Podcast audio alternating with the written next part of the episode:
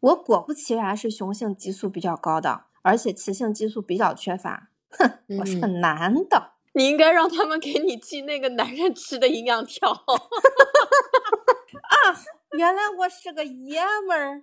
从爱迪生发明灯泡那天起，就预示着人类要长痘了。因为人类可以熬夜了。还有一个让我很高兴的事情是，鸡汤最有营养的不是汤，是那只鸡。我觉得如果我的小孩挑食了的话，他一定也是一个爱吃馒头的人。我就会告诉他，如果你只吃馒头的话，你就会变成一个雄性激素过高的长痘的孩子。毛孩原因。问他，你是要用你的腿毛织毛衣吗？不管有没有听众买我们金主爸爸的产品，我们自己是要花这个钱了。对，这个安利我们自己先吃了。本节目由来自英国的营养条品牌 Weight Plus 独家冠名播出。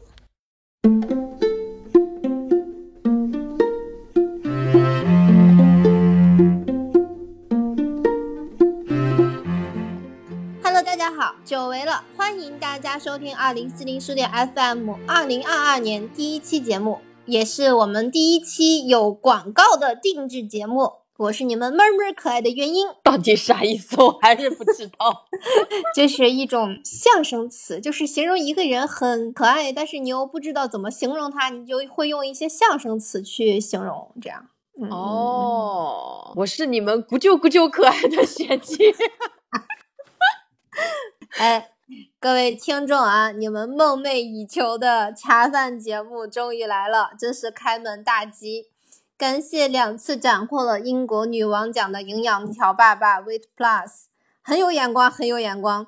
我们确实从内到外都健康到活蹦乱跳。指定能给你们代言一百年。确实，养生保健类的产品找我们绝对没问题。咱俩这大嫂们一听就中气十足，身体健康啊。对，但问题是啥呢？虽然我们这期是膳食补充冠名的节目啊，但是这个膳食补充剂就是 Weight Plus，它分的太细了。就是它会分为青年男女和老年男女，还有好像还有儿童的吧，我没有特别看。所以它寄给我们吃的试吃产品是针对女性补充的那种配方。那我们还有一半男听众怎么办呀？我们也没有一个男主播，所以我就跟玄机想，怎么能做一期男女都有用的课题，而不是仅仅说这个东西对女生来说有多有用。刚开始的时候，一两条爸爸他是希望我们来做一期女性节目的，但是我们真的只有一半是。女性的听众，我们要为另一半的听众负责，所以呢，我们就想到了养生的真相与谣言。我们两个自从去年其实接了这个 Weight Plus 的橄榄枝之后，就开始苦读了一下营养学的书籍。嗯，虽然再苦读呢，也是入门级的水平，但是这不刚过完年嘛，相亲相爱的群们又因为短暂的相聚亲密起来了，七大姑八大姨又精神抖擞的活跃起来了。又是为全家苦口婆心、大量转发谣言帖的时候，哈，知识就是力量。大家听了本期节目，就可以义正辞严的去反科普一下。他们要是不信你，还要鄙视你是个小逼崽子，那么就贴心的送给口臭的姨父一瓶维生素 B，短平快的改善大姨的生存环境，让大姨亲身体验科学在书本里，而不是在公众号里。以后这个家里，你说啥就是啥。什么谣言帖都得滑跪在你的石榴裤下，你就是全家的健康发言人，为你鼓掌。呃，这个原理是什么呢？中年男性嘛，哈，经常有这个口臭的问题。那么口臭呢，除了他们抽烟太多、幽门杆菌之外呢，更大的可能是因为他们这个膳食结构的问题，使他们缺乏了维生素 B。哦，再比方说什么呢？抑郁也有可能是缺乏维生素 D。那缺乏维生素 D 怎么办？其实最简单的方法是晒太阳。那么我们为什么现在的人普遍缺乏维生素 D 呢？就是因为我们大部分时候都坐在办公室里面，或者是在教室里面。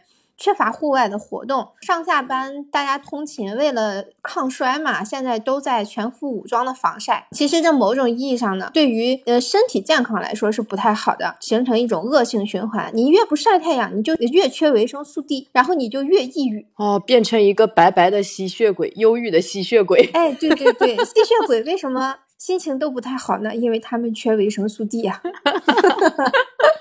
对我们年前看那个什么，你是你吃出来的，然后里面有很多观点都让我耳目一新。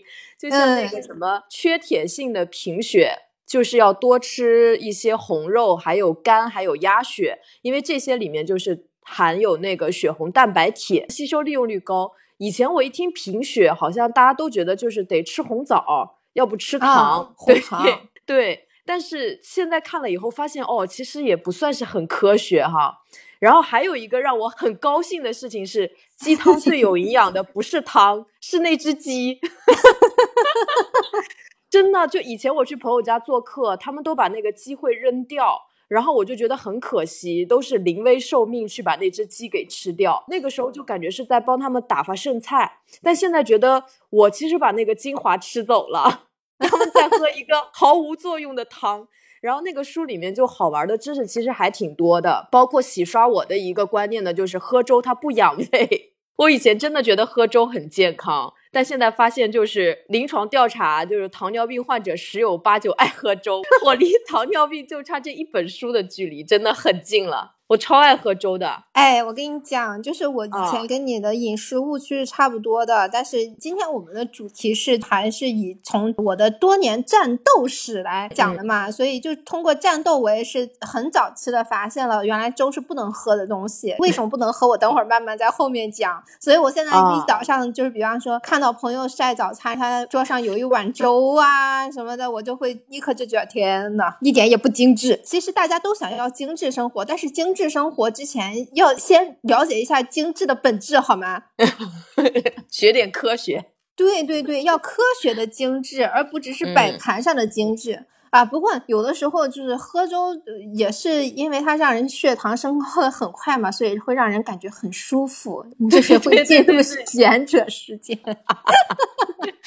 健康的早餐，什么一碗粥，一个馒头，还配点别的淀粉类的东西，那叫什么三高套餐？对对。还有一个挺常见的上火啊，我第一次知道上火跟我们的概念不一样，是我在韩国的时候，就是他们没有上火这个概念，他们认为所有的上火就是发炎，就是你要消炎。我是第一次听到这个逻辑的时候，我是觉得说哦有道理，但是那是什么导致了发炎呢？比方说熬夜加班、熬夜刷抖音，为什么感觉就是上火的？那他为什么会是发炎的呢？而且比方说有些人他压力很大，就是呃尤其是咱们同事有的工作到十一二点了，他就容易长那个单纯疱疹，嘴巴上起泡什么的，那他就非常坚持说他就是上火，就是长泡了，然后他就得清热解毒，他就喝菊花茶。吃什么 清热解毒片？但实际上，这个上火是什么呢？实际上是因为熬夜动脑子，它会消耗大量的维生素 B，缺乏维生素 B 主要就是会烦躁。然后口腔溃疡，然后还有刚才我们说的口臭什么的。本来你压力大，然后免疫力又下降，又加上缺乏维生素 B，你就上火了，就发炎了。其实不应该喝菊花茶，其实应该补充维生素 B，你你那个炎症会消下去的更快。嗯，喝菊花茶其实是靠自体免疫。对，菊花茶这种就比较心理安慰吧。不过它中医的东西咱们也不太好说啊。其实它存在一定有它的道理，只不过它跟我们今天。书里讲的原理不太一样，比方说，我有的时候觉得自己好像哎有一种在燃烧的感觉的时候，我也还是会选择喝菊花茶，就是感觉会清爽一点，身体会清爽一点。所以咱也不能说人家是伪科学，只是说熬夜导致的上火的感觉呢，可能就最好还是先补充一下维生素 B。嗯，对，中医是玄学，我们现在可以用这种很科学的逻辑的方式去治疗自己的身体，但中医肯定有它的门道。对，我觉得中医它肯定有它的一套学术理论，只是它这个学术理论作为我们平常人来说很难把它说清楚，不像西医这种，你可以短平快的知道什么东西是为了什么，就是一加一等于二这种。对，中医更形而上学。那种感觉。那我们今天主要是通过我原来战斗的这个，因为我以前挺容易长痘的，战斗的那些年里呢，有很多误区。然后走过这些误区呢，又发现其实长痘不是单一原因，发现其实人体是它是很复杂的运作机制，它其中一环出了问题，就会一环扣一环的冒痘。但其实人的身体需求又很简单，你只要满足了它的基本的那个需求，让它均衡了之后，你其实又不会长痘，你也不会发胖，你也不会有三高呀、什么甘油三酯高呀等等这些的问题，肝这个硬化那个咋的了，就就其实就很简单。那么今天我们就会通过这个战战斗这个东西呢，然后给大家讲一讲人人体营养补充的这个基础的运作机制和原理，想就是基于这些。生活小常识来做这期节目吧，高能预警一下哈，这期节目它可能时不时的会出现我在试吃 Weight Plus 过程中的感受。嗯，其实与其说是吃营养条的感受，不如说是解决了营养失衡后身体健康的一个表现。嗯以及还是要说一下，为什么我们从一开始就大肆宣扬这期它包含广告，也是基于营养条的这个基础上去做的一个选题呢？是因为我们在接广告之前。也问过听众群里的小朋友们对广告的看法，就是包括我自己也不喜欢那种前面说的天花乱坠，尤其是公众号和那些视频，然后前面说的那些东西好像，哎呦是一个精彩的故事，正精彩的时候，哗蹦出来一个广告。你知道他为什么挽回了这个男人吗？因为他用了叉叉牌的脱毛仪。妈哦，了个巴子！好生气啊！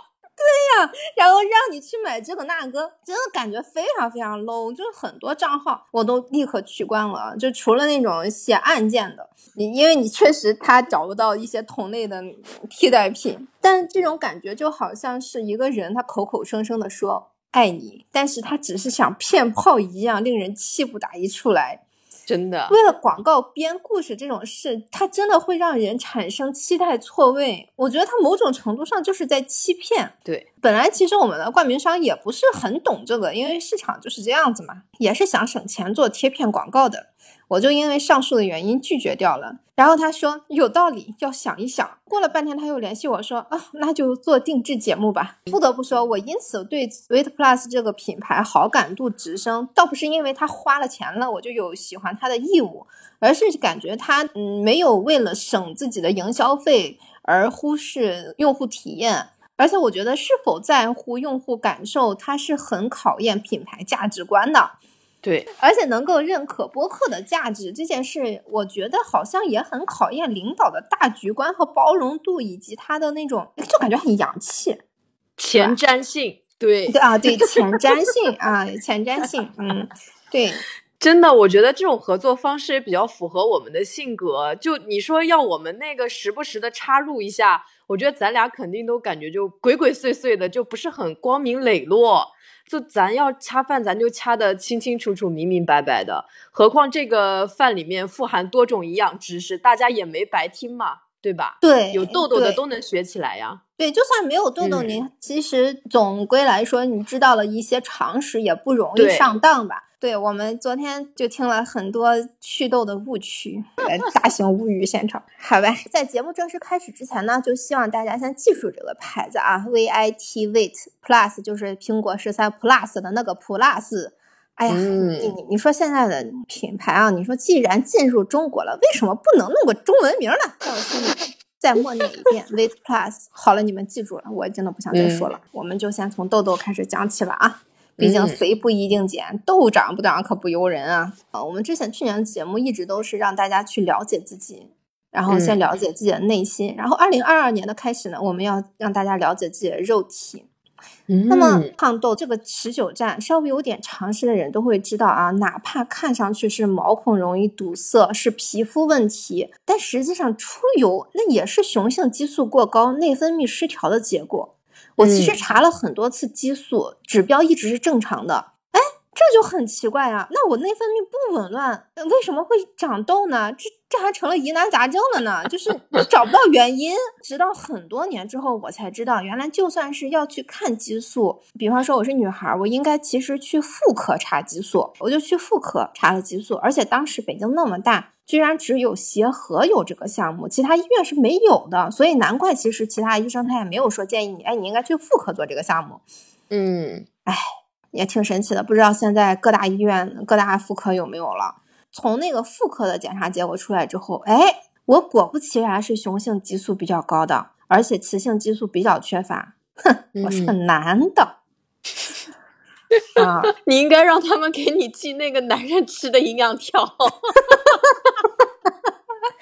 啊，原来我是个爷们儿，原来这就是我长痘痘的原因，就是我长痘痘的原因，就是我投胎投错了，选错了可可。真的，我觉得激素这个事情很神奇，咱俩就刚好相反。你是雄性激素过旺，我是雌性激素过旺，所以我确实就是没长过痘痘，除了就是生理期，它那个好像有黄体酮还是什么的，就长个一颗那种。但是雌激素过旺，它也会有别的问题，像那个乳腺、卵巢、子宫长肿瘤，其实很有可能是雌激素过旺的问题。而且激素也确实会影响性格，我觉得啊，就我有的时候那种伤感啊、矫情、软弱，就是雌激素太高引起的，对吧？相比之下，我觉得我我还是希望可以和你一样长痘痘，毕竟痘痘它长在脸上，它还是一种小毛病。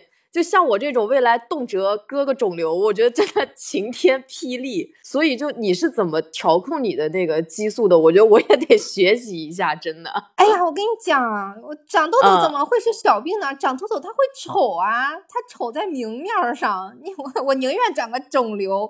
而且雄性激素高的话，你看脾气容易暴躁嘛，就是很难，比较难控制自己嘛。就是这个东西就是激素的问题。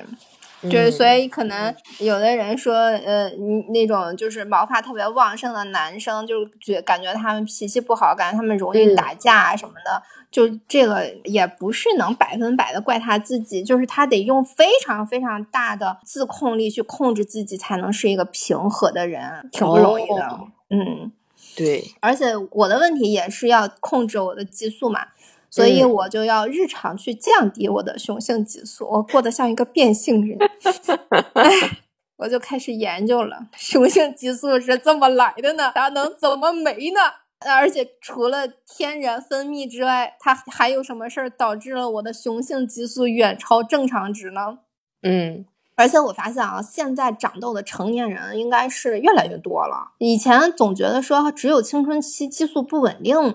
才会长痘，但是你看现在我们身边二十七八岁、三十多岁的长痘的人大有人在啊！对对对啊！就算大家都激素紊乱，那到底是为什么呢？是吃坏了、喝坏了，还是基因都出现问题了呢？经我一番研究，哼，不是垃圾食品的问题，朋友们，从爱迪生发明灯泡那天起，就预示着人类要长痘了。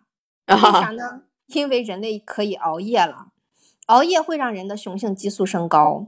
雄性激素升高就容易引发炎症反应。前面也说了，就是熬夜也会消耗维生素 B，缺乏维生素 B，然后又雄性激素升高的话，哼，痘痘不就来了吗？你不长痘谁长痘？我天，我觉得这个维生素 B 真的哪儿哪儿都有用诶，它感觉像个万金油，好厉害。嗯，对，因为它其实是消炎的嘛。啊，当然，其实每个人的炎症反应都不一样啊。像我这种，我的反应大多是在皮肤上，比甲状腺还好使。就是我的皮肤反而 经常替在甲状腺有反应之前就告诉我压力大了，你休息不好了，你得调整作息了，你得调整你的饮食了，你昨天吃糖吃多了，怎么怎么之类之类的。皮肤是你的爹妈，对。对，而而且我真的觉得你的脸是比那种天气预报还要准。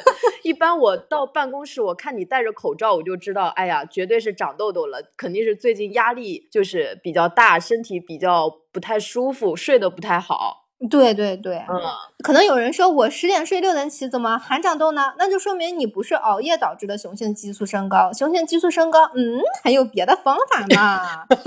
嗯，比方说刚才我们说了，大家早饭都吃点什么呀？就玄机在上海的时候，每天都沉醉于早晨起来第一件事起来吃生煎，哇，太好吃了，加点醋跟辣椒，那就舌尖上的果麦，真的，难怪你不跟我吃。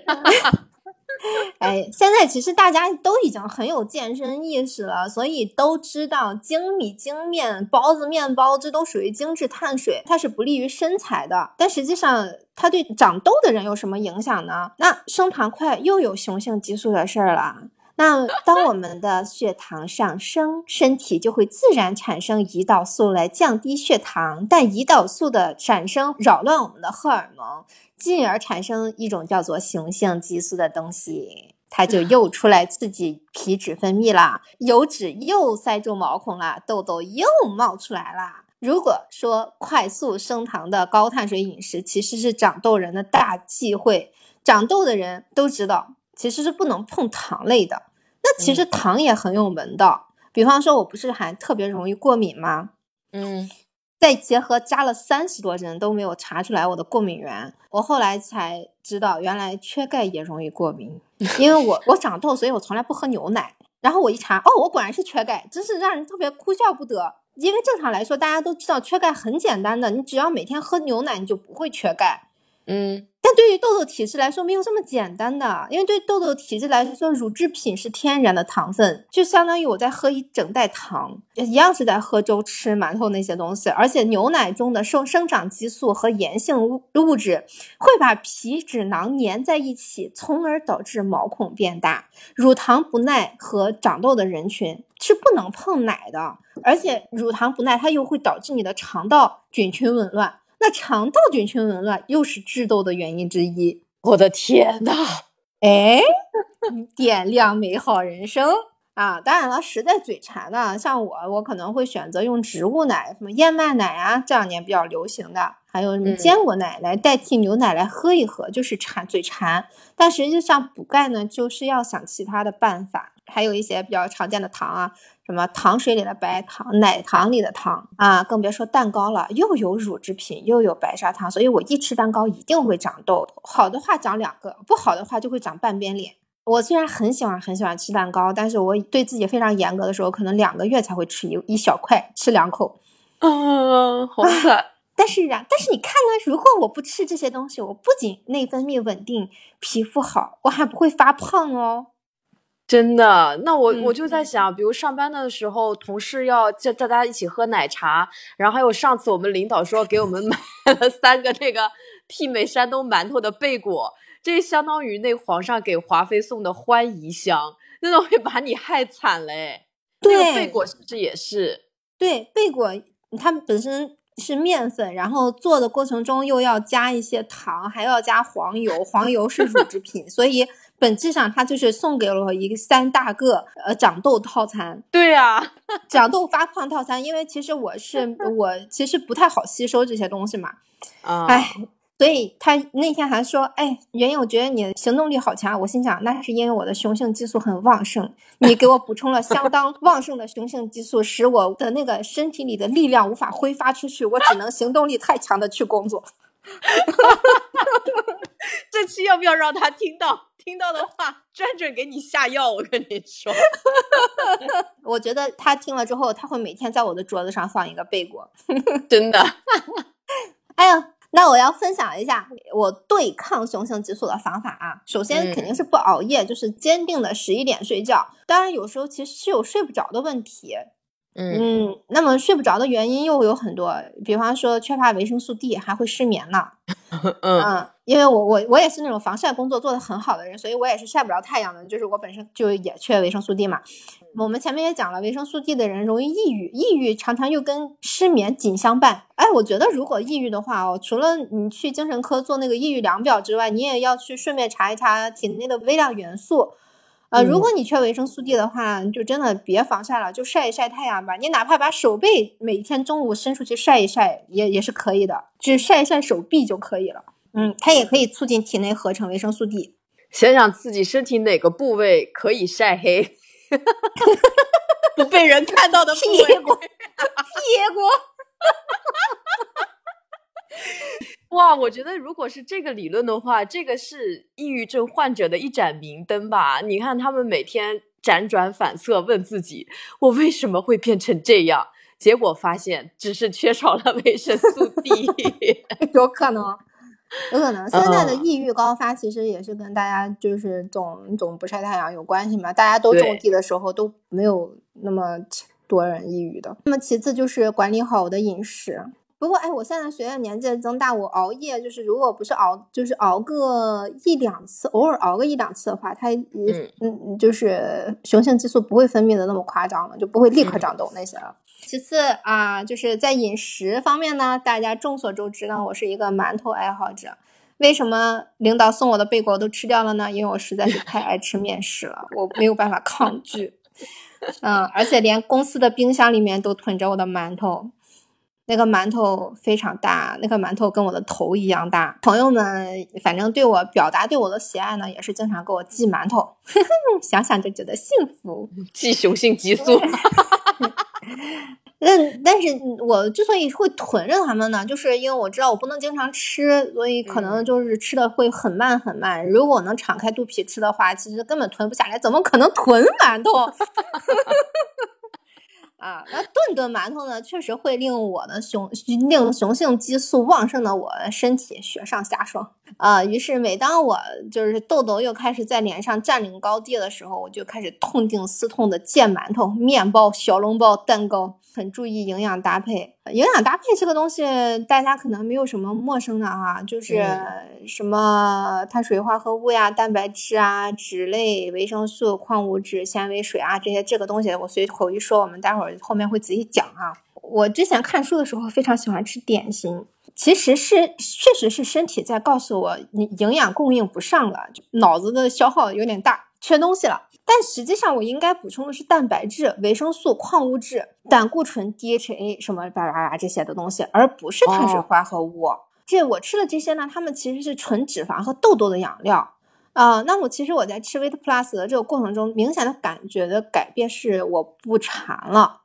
就是因为我的身体它不渴求营养，它就不会让我产生想吃东西的幻觉。那么其实人吃东西当然最方便的就是这些点心、这些纯碳水的食物嘛。嗯，而且减肥的人可能更有这样的感受，就是我身体里缺东西，因为我这不吃那不吃，我当然会更馋。因为你一直想要减肥，你的身体却在真实的感受到我的能量是不够了。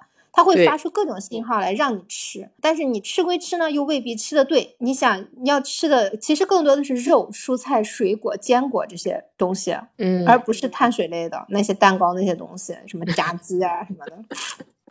当然，其实也不是说谁都不能吃碳水，我们这些办公室鹅呢，确实是不配。但是像那种经常去运动和体力劳动的人，就一定要多吃碳水，尤其是经常健身的那种。大量运动，像拳击这样的，我是幸亏吃的很全面，把碳水也包括在里面了。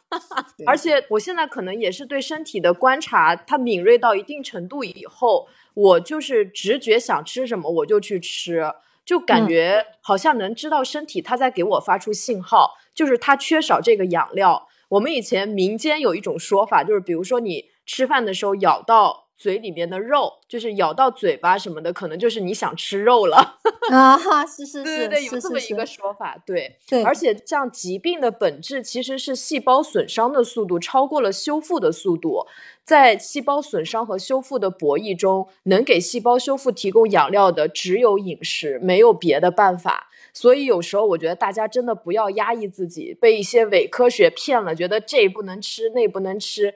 就好多就说什么我胃寒，我不能吃水果，肉里面现在的肉都是激素啊，肯定不能吃啊。结果就是因为觉得这种方式很养生，然后生出了很多病。嗯嗯，那我们就来仔细说一说完美的膳食比例是怎么样的啊？就是水果、蔬菜、坚果、豆类、蜂蜜这样的植物性食物，它们大概其占个百分之六十。像肉、蛋、鱼、虾、贝类这些动物性食物，大概其占个百分之三十。很简单吧？其实就这么一句话。这样的饮食结构呢，它其实能够带来大量的维生素和矿物质，低钠、高钾、高纤维素、高蛋白质及脂肪酸中的欧米伽的那个高含量。糖类其实人当然也还是需要糖的呀。大脑它主要是消耗糖嘛，你不缺糖的话，你其实也会变笨。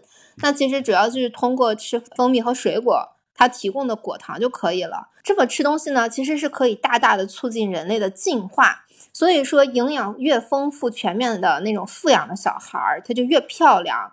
毕竟人其实就是靠这样合理的饮食结构，从下巴突出的山顶洞人进化成现在这个样子的。嗯，所以难怪要要求孕妇营养全面，其实不是为了孩子身体素质好，多少也是希望孩子能够突破家庭颜值的天花板。哦，那我我觉得可以这么威胁小孩儿，就是你要是不怕以后长得丑，你就尽管挑食吧，对吧？挑食的孩子可能未来就长得不好看。是呢，哦，我那我一想，我想现在那个像谷爱凌，她估计不挑食吧？我觉得她不光不挑食，她中西餐都吃。哇，我觉得我好像掌握了优秀的秘密，就是你什么都得吃。对对，我觉得如果我的小孩挑食了的话，他一定也是一个爱吃馒头的人。我就会告诉他，如果你只吃馒头的话，你就会变成一个雄性激素过高的长痘的孩子。毛孩原因。问他，你是要用你的腿毛织毛衣吗？哎呦，现在一代代的人其实真的长相差距越来越大了。那我这么想，其实讲到这里，我就会觉得啊，我的小孩应该他能长得挺好看的，就因为其实营养在人身上的表现，我们其实是都能看得见的。我印象其实比较深的是以前在韩国坐地铁，他们老一辈的妇女和零零后的妹子长相差距真的特别特别特别大，就感觉他们不是一个物种。因为他们老一辈儿脸盘很大很扁，人也非常非常矮，长得也特别稀奇古怪，你就就像鲶鱼之类的。但是零零后，咱就不说他们五官呃是不是就是是漂亮，但是起码他们个子很高，头发很浓密，然后腿也很直，这个东西它是整容整不来的嘛。然后皮肤也特别好，长就是你不管她漂不漂亮，起码都是周正的。我就觉得说我们中国人他从。八九十年代其实也开始就会去注意营养和吃了，所以其实现在放眼望去，大家长得都还行，都还不错，就各有各的美感。对，我觉得从那个代际上面去看是特别明显的，就是现在小孩的青春期的女孩七零，男孩就一八零就很多，而且也突破了地域的界限。以前不都说像山东人个子特别高嘛，就北方人个子高，南方人很娇小。但现在我看，就是南方的那些小孩也是人高马大的，所以以后就除了口音以外，估计很难从外形上面去判断这个人的地域了。我觉得咱俩也得趁着三十三窜一窜，赶紧再补点营养啊！我现在就想多吃点坚果类的东西，吃点深海鱼之类的东西，让自己的头发多长一些。嗯，我的基本上目前的生活方案就是每天一把水果，一把水果啊，不能吃多，水果也不能吃多，它是纯糖分，吃多了它就它就是雄性激素又来了，然后又长胖了，就是一把。然后一把坚果也不囤馒头了，就改成囤那个牛排肉。淘宝上有那种，就是三百多块钱，大概能买十来片吧。还有那种冻青花鱼什么的，就每天早上无油煎一片。还有什么燕麦片，燕麦片真难吃，但是可以吃。但是其实最最重要的是，我第一顿饭的时候会吃掉半个西兰花。为什么要有半个西兰花呢？因为西兰花里面富含维他命 A。维他命 A 可以帮助调节皮脂分泌，可以消除皮肤里面不好的东西，从而刺激体内的胶原蛋白，可以很好的保护我们的皮肤。而且我不是雌性激素偏低吗？我除了要降低我的雄性激素之外，我还要补充我的雌性激素。那么其实我蛮适合喝豆浆的，因为豆浆富含大豆异黄酮，它是一植物性的雌性激素，然后就可以每天一杯豆浆。但是我喝久了之后，我发现哦我好像肠胃不是很好，我喝豆浆容易肚子疼，好难。有一天搜索就是胶原蛋白是不是智商税的时候，我忽然发现灵光一闪，我可以吃啊。就是虽然就是大家都觉得说胶原蛋白广告上的那些东西是是一次一次的被当做智商税扒皮的，什么并不能吸收啊，但是其实大部分的胶原蛋白就是那个含片里面的配方里面明晃晃的写着大豆异黄酮，对我来说简直太合适了，我直接吃这个不比我每天灌五百毫升豆浆舒服呀，是吧？所以在我这儿，它其实不叫胶原蛋白，那个啊，它其实叫雌性激素。但是我觉得像三口那些让大家说吃了就是反而姨妈不准啊，反而这个那个不舒服啊什么的，嗯，其实确实是，如果你本身像璇玑这样雌性激素分泌的比较好，甚至很旺盛的人，可能就不适合服用胶原蛋白。所以大家在买胶原蛋白呀、补水丸之类这类产品的时候，你要看一看它的成分表，它的那个主要成分是不是大豆异黄酮。不过 Vita Plus 呢，它它本身它是英国原装进口的嘛，然后它上面写了个啥我也看不懂，我就去淘宝上扒了它的成分，然后我发现它的胶原蛋白上面就写了胶原蛋白，而不是大豆异黄酮，哎，我觉得非常失落。你为什么要失落？我觉得幸亏你解释了这个，不然我就不明不白吃进去就吃进好多大豆异黄酮，因为我是完全被医生严令禁止喝豆浆的。完全不行。我但是我又很爱喝，就偶尔只能就像你吃馒头一样。对，我觉得就是如果是这种大豆异黄酮那种的话，那可能这个营养品就是你的蜜糖，我的砒霜。但如果胶原蛋白的话，我是不是就是服用一下也还可以？可是胶原蛋白这个东西呢，我其实又跟这个 PR 严谨的讨论了好久。他的说法是，市面上大部分的产品只管添加不管吸收，但是他们的这个胶原蛋白里面是深海鱼胶原蛋白加铜，就是它那个。服用的同时是含有维 C 的，它的意思是维 C 可以促进胶原蛋白的分解和吸收，铜可以促进身体弹性蛋白的合成。反正话虽如此呢，大家可以辨别一下啊。我反正吃了之后，我就是感觉皮肤始终是挺稳定的。嗯，咱也不好说，它上面写的是胶原蛋白可以延缓衰老。我也三十三了哈，就是我。也可以寄希望于这一片片的浓缩深海鱼，让我的眼角细纹长慢一些，把把脸垮的也慢一点吧。不然写稿压力那么大，很容易年纪轻轻没有达到于谦老师的成就，但是成功模仿了于谦老师的脸呀。哎呀，话说到这儿，我们就来说一下，就是它这个营养条哈，它这个营养条可，我觉得可能。刚才说了这些，大家有点迷糊，就是它为什么又有胶原蛋白，又有铜，然后又有维 C，是因为它一条里面有四颗，然后它就是每天吃一条就能把这个基本所需的营养给补充掉，然后它这四颗里面压缩的营养成分实在是太多了，所以它每颗的颗粒都那么大。反正服药困难的朋友们呢，你们拿到手里心里肯定是要抖三抖的。像我这种喝药从来都一口闷的，都怕卡着嗓子眼儿。哦，我觉得真的只能说那个商家实在是太实诚了，就跟我们的博客内容一样，生怕 内容不够多呀，使劲往里塞。你刚开始是四颗一起吞，还是一颗一颗吞的？我一直都是四颗一起吞的，然后我在吞的过程中，就是觉得说，天哪，这四颗药是真大呀！哇塞，我觉得咱俩真的好虎啊！我也是四颗一起吞，吞进去以后，就我一整天都觉得自己嗓子眼儿就就有点堵，然后我就去那个 官网看了一下，就有人会提问，就是说片剂大难吞咽怎么办？他们给的回应就是说，可以把片剂切小后服用，不会影响产品功效。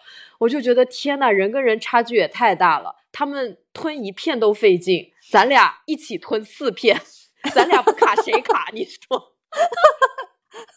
我我倒是我就是觉得有点噎得慌。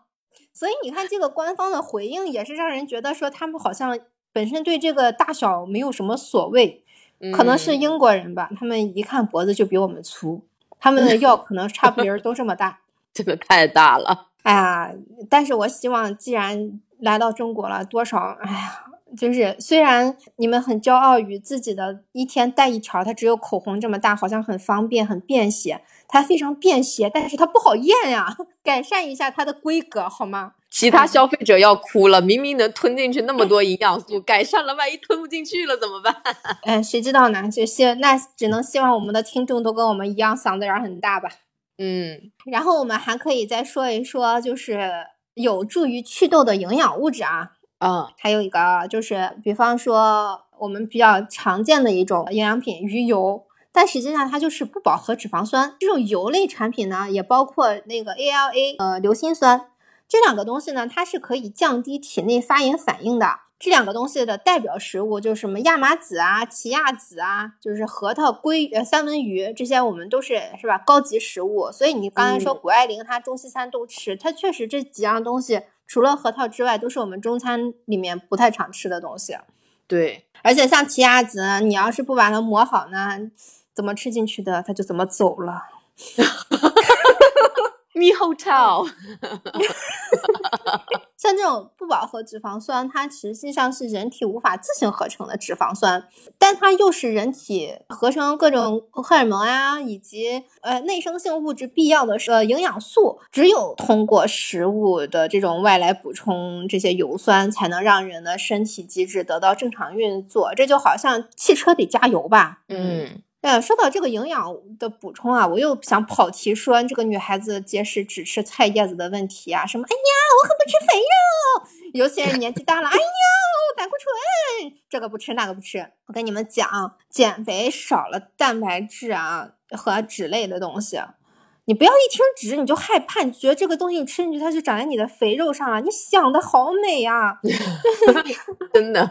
就是你缺了这种东西，你会皮肤干燥掉皮，尤其是好多减肥的女孩，她其实她身体很干，她又花很多钱去买那个呃身体乳，然后觉得自己是个精致的猪猪女孩，但实际上你都其实你这个油你吃进去的效果远比你抹在表皮上的效果要好得多的。你如果说通过只吃菜叶子你人瘦了，其实你也枯萎了，你这个人你他不油亮，你知道吗？就是我们不要油腻，但是我们要反光。我们不要在脸上打高光。有些有些女孩子，你看她很漂亮，你觉得她很润，其实就是因为她其实她是有那种微微的反光的。就是我们打高光不就是为了反光吗？这个反光明明是你可以吃出来的，你为什么要依靠买化妆品呢？你刷出来的那些高光，其实它都还是假的，就没有自然的那种光泽度。对，还有一些，比方说他很想要这个光泽度，他就去月月去打水光针。那水光针你月月打一个月一千多块钱，这治标不治本啊！而且它多少对皮肤也还是一种损伤吧。那么胆固醇呢？它是性激素的原料，你不敢吃胆固醇食物，你反而容易患卵巢早衰或者性功能障碍。哦，对对对对，嗯，而且胆固醇它参与合成维生素 D 三和胆汁酸，它是可以防止骨质疏松，它也可以帮助脂类的消化和吸收的，所以老年人他更应该适当的吃一些胆固醇食物。就我姐姐以前减肥也是只吃菜叶子，减到后来就发现她的例假就没了，而且它里面那个壁太薄，就是对生孩子呀什么的就都会有影响。对我确实觉得现在这个可能是审美比较畸形，像我们来说美是什么？你脸色红润有光泽、健康活力，那才是美，对吧？而且我觉得美它应该是一种动态的视觉体验，是一个人那种。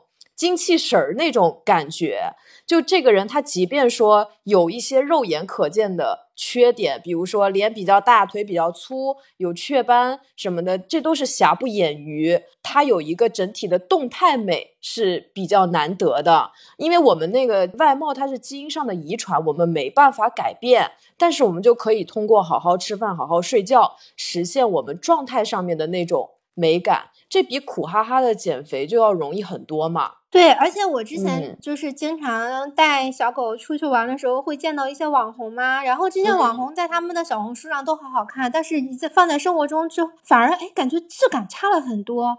就是因为滤镜什么的，它其实是给人添加一些氛围、一些质感的。但脱离了滤镜之后，它不好看，其实就说明营养不良的那种不好看了，就是。嗯嗯，是不润。人要像玉一样那样温润。那我们要说回不饱和脂肪酸啊，它为什么能祛痘？它的原理是活化细胞，维持新陈代谢，还有基础代谢，什么荷尔蒙呃均衡分泌啊，让细胞再生啊，调脂血脂啊。啊，保持血管通畅，所以其实基本上从婴幼儿到老年人，其实大家都是都有吃鱼那个鱼油的习惯啊。我反正很小很小的时候就开始吃鱼油了。关键是呢，它其实对人的记忆力很重要。我有的时候觉得我的记忆力特别好，是不是因为我小时候鱼油吃多了？反正我妈是这么说。哦，但它可以让人保持聪明，减缓衰老。那不饱和脂肪酸。是优质的必需脂肪酸，所以其实要多吃深海鱼。但是其实我们内陆人没有什么吃深海鱼的习惯，真的。呃，所以我也就是吃油类，直接吃油类补充为主。也不光我啊，我家的狗也吃。哦，难怪了啊。对，就是不饱和脂肪酸其实真的很好，因为它们可以让狗毛柔顺有光泽，也也包括我的毛。我其实都不用护发素的，我就是用那个洗发水随便洗一洗，然后就随便吹一吹。但是其实我发质挺好的，就很比较亮，也感觉很很坚韧。然后我家的那个狗原来也是小的时候那个干巴巴的，很容易打结。但是它们每天就吃那个鱼油之后，呃，它就柔软的像棉花一样。只不过狗吃的是鱼油，然后我吃的是月见草油。其实，在吃 Vit Plus 的月见草油之前呢，我吃的也是鱼油。Vit Plus 它之所以没有选鱼油，而是选择月见草油呢，是因为呃，月见草油除了有鱼油的功效之外，它还可以针对女性可以有效的改善经前的一些常见痛苦，包括什么痛经啊，尤其是那种心情低落、脾气暴躁啥的那些经前综合症什么的，这是月见草的这个比较特殊的功效吧。也正是因为月见草油才让它的产品分成了男款和女款，不然都是同样是鱼油的话，其实没必要分性别吧。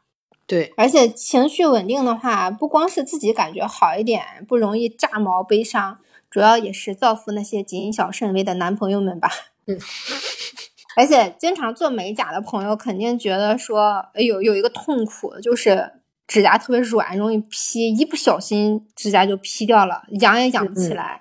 但实际上，你如果经常补充不饱和脂肪酸的话，你就会感觉到自己的指甲特别的坚韧，长得又很快啊！真的，下一秒就会变成金刚狼。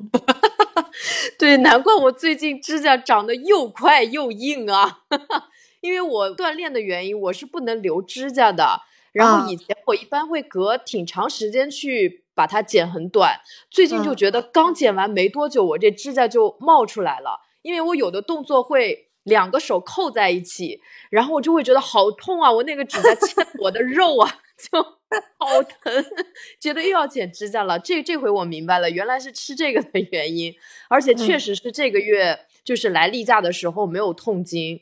哦，哎，还挺有效果的。因为你说像皮肤改善这种，其实我刚开始吃这个营养条，我就会有一点点困扰。我就想说，我怕没有很明显的效果。嗯，对，因为你真的肉眼可见，对你来说好像不是什么刚需。对，但是指甲我可以作证，真的长好快。除此之外呢，呃，还有锌，锌它可以很好的杀死就是痘痘的痤疮杆菌。然后还有益生菌，然后益生菌它可以呃维护肠道的健康，然后降低肠道的发炎反应，呃，能够帮助加强吸收维维生素，这点其实真的非常重要。它其实常见于发酵食品中，像是酸菜、泡菜、酸黄瓜、味增等等，而不是养乐多啊。那那个我记得有一个那个饮料里面不也有益生菌吗？就很多饮料里面都说有益生菌，他们真的有吗？嗯，他们就算有的话，你喝到胃里的时候，他们也进不去肠道了，它在你的胃里就已经被烧死了。所以你你如果真的想要改善肠道菌群的话，你除了吃针对性的肠道益生菌的那种补充剂之外，你就要吃这发酵食品啊。所以基本上呢，这就是我的一个抗痘的历程和一个总结。然后我在抗痘的时候，为了吃这些营养素呢，也是买了各种各样的瓶瓶罐罐。不过后来。我就发现有那种就是集合，就是一一袋儿就可以包含你日常所需的所有的这种健康产品的时候，我真的觉得啊，太开心了啊！真的，其实是就是效率很高，对，你就不用出门。以前我还买药盒，然后每次出门出远门的时候，就拿那个药盒把。这几天该吃的维生素，从那七八个罐子里面挨个的挑进去，把它们拼在一个小药盒里。对对对对对。虽然我不怎么长痘痘，但是我我看了一个那个皮肤的秘密，然后那个书里面就除了你说的这些很科学的观点以外，就他还提到就是不要过度依赖护肤品，因为许多护肤品他们都会宣扬自己的产品是能够控制那个皮脂腺，有效控制皮肤出油，但这个是一派胡言，因为皮脂腺。是位于皮肤深处的，油脂位于地下二层，任何护肤霜都无法渗入到这里，就连抗痤疮的那种处方药，对皮脂的过度分泌也是没有办法的。然后像那些什么呃能够干燥皮肤的那种丁剂和凝胶的那种强效药，其实带走的是脂质的屏障，会损伤皮肤。保护层，所以就是很多人他会说，我又是油皮又是干皮，对对对，内油外干双重，对对对对对，其实是因为你用这些东西，一方面把这个表面的脂质屏障给抹去了，又没有控制好你的油，等于像是火上浇油一样，皮肤状况就会越来越糟。所以，与其整天看那种护肤博主安利护肤品啊，早 C 晚 A 刷酸，折腾自己的皮肤，我觉得还不如好好吃饭。实在严重，就是去看皮肤科医生嘛，对吧？对你除了看皮肤科之外，也要去看营养科。其实这两个结合起来，真的就过得是很舒心的。反正听到这里呢，大家肯定又开始在心里默默哀，像我一样以前哀悼，哎呀，道理我都懂，做起来很艰难。啊，这个瓶瓶罐罐的很麻烦。那嫌麻烦的朋友就可以跟我一起吃营养条，营养条真的很方便，它只有四颗，而且它它每一条都可以单独拆下来。呃，一板是四条嘛，然后这四条每条拆下来只有口红这么大，然后它是三十条每盒，然后每天吃一条，正好吃一个月。我们两个也已经吃完一个月了，很很怀念免费的维生素，但是。但是我觉得他们老板听完这期过于实话的节目，我们也应该没有维生素免费维生素可以吃了。嘿嘿嘿。不过没关系，我还可以买。然后淘宝搜索 Weight Plus，天猫海外旗舰店啊，报暗号二零四零，原价二三九的营养条只要一百二十九，我还专门上去看了一眼。他们报给我原价有什么用？我想看他们到底卖多少钱嘛。那他们现在真实的售价大概有的时候是一百六十九，有的时候是一百九十五。但是不管怎么样呢，反正就是报我们的暗号就会更划算。报我们的暗号就只有一百二十九，也就是一百三十块钱，相当于每天不到五块钱就可以补充身体所需的所有营养元素。嗯，那这钱其实还花得起的嘛？你就无非就是外卖的一个边角料的一个零头，而且我百般确认这个价格真的是很给面子了，它是能够确保比双十一还要便宜的，大概就是节目播出后的一个月内均有效，大家完全可以先买一个月的试一试，然后试到半个月的时候，其实你吃到一半的时候就能感觉得到，嗯，有点东西。然后你到那个时候再去囤货也是一个好的选择，因为毕竟每保健品嘛，它对每个人的效用可能都是不一样的。你要是真的有有一点改变的时候，其实你半个月的时候你就能感觉得到了。当然了，这个 Weight Plus 的营养条其实它不光有女士的，它还有男士和老人的。希望我们的这次节目能够让大家了解到一个靠谱的品牌，不管买不买都能学到一些靠谱的知识，那就特别特别棒了。对，而且我觉得这个它有男士和老人的就还挺好的，这样我就可以给我爸买男士、老人、老男士。对，因为我爸在养生方面特别科学，他除了有一些观点，比如说觉得鲜榨果汁就是和吃水果是一样健康，呃，这种观念以外，其他观念都还挺先进的。所以如果我要给他买一些。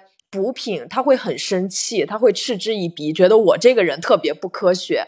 但是像这种补充维生素的，他还挺满意的，所以我觉得可以买给他吃，符合他的养生观念。嗯，挺好，挺好。不管有没有听众买我们金主爸爸的产品，我们自己是要花这个钱了。对，这个安利我们自己先吃了。好了，今天的节目就到这里。希望你们依旧喜欢这期节目，也希望你们能够反馈给我们对于这期广告的看法。再见，再见。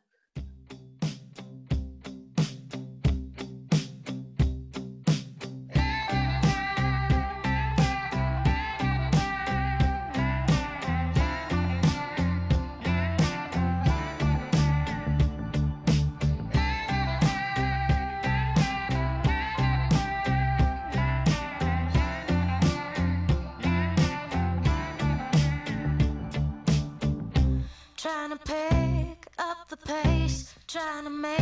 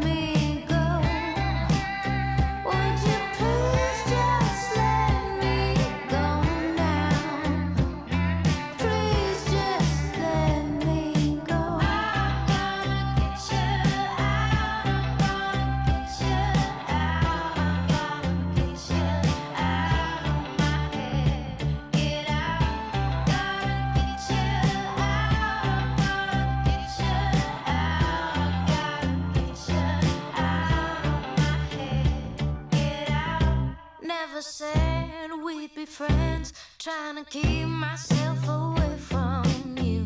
Cause you're bad, bad news. With you gone, I'm alive. Makes me feel like I took half.